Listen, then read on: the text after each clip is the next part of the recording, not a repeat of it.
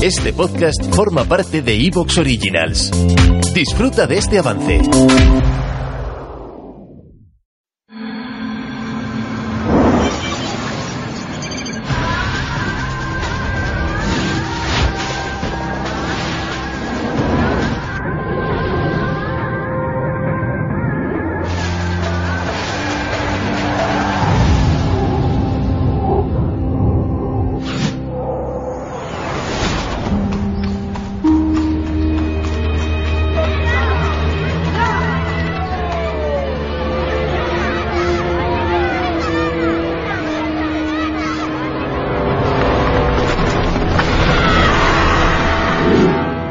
Hay tres niños. Hay una niña, María, que no habla. Tres niños. Uno de ellos es un niño mm,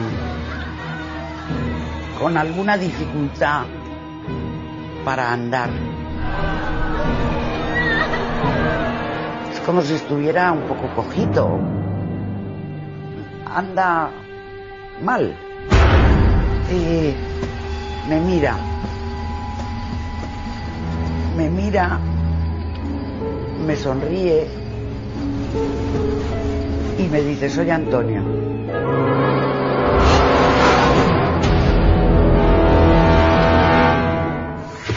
Buenas noches, bienvenidos a la nave del misterio. De verdad, se lo confieso, uno nunca se acaba de acostumbrar.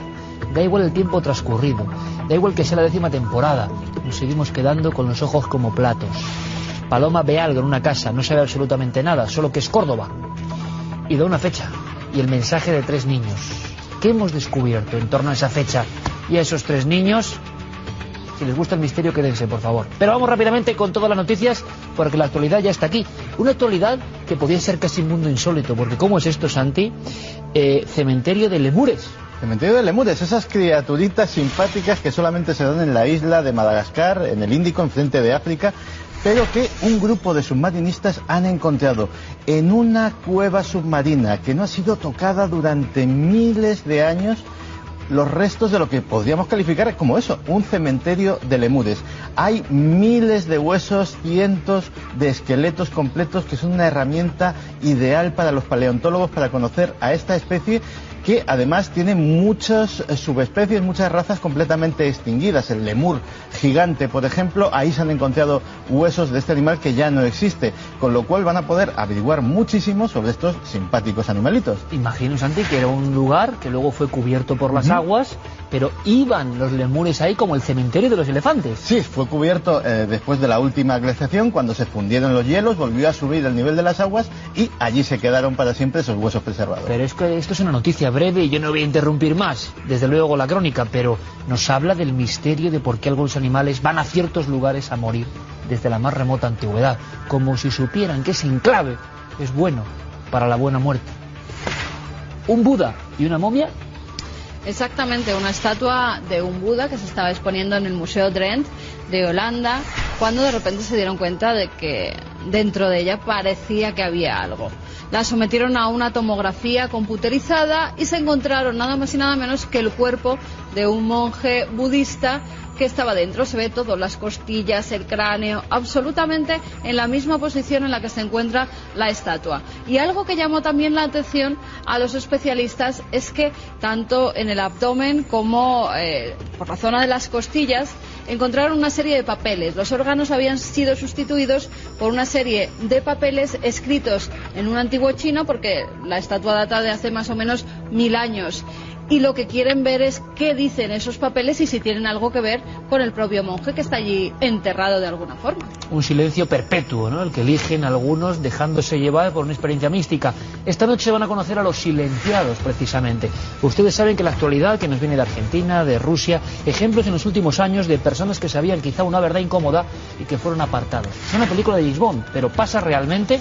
Bueno, tenemos a cuatro invitados, cada uno nos trae su caso de silenciado predilecto. Algunos tienen que ver con el mundo del misterio, son bastante próximos. Conocer sus historias nos va a hacer reflexionar sobre el precio de la verdad en ocasiones. La NASA ahora, Santi, que mira hacia el Sol. Pues sí, la NASA desde hace cinco años cuenta con una herramienta maravillosa que se llama el Observatorio de Dinámica Solar. Es un satélite muy cercano al Sol que cada segundo hace fotografías de alta resolución en todo el espectro de frecuencias ultravioletas, infrarrojos, visión normal. Eh, ¿Para qué? Para conocer cómo es la actividad solar. Para celebrar precisamente esos cinco años, acaban de publicar un vídeo, una especie de resumen, en el que podemos ver de todo. Podemos ver a los planetas cruzándose ante la superficie del Sol, podemos ver gigantescas eyecciones de masa coronal, podemos ver de cerca los, eh, las manchas solares. En definitiva, un paisaje dantesco, un paisaje que atrae la atención, que parece no propio de este mundo, pero que desde luego es lo que da y sustenta la vida en nuestro sistema solar. Y lo que desde luego adoraron todas las culturas primigenias de la civilización, el dios Sol.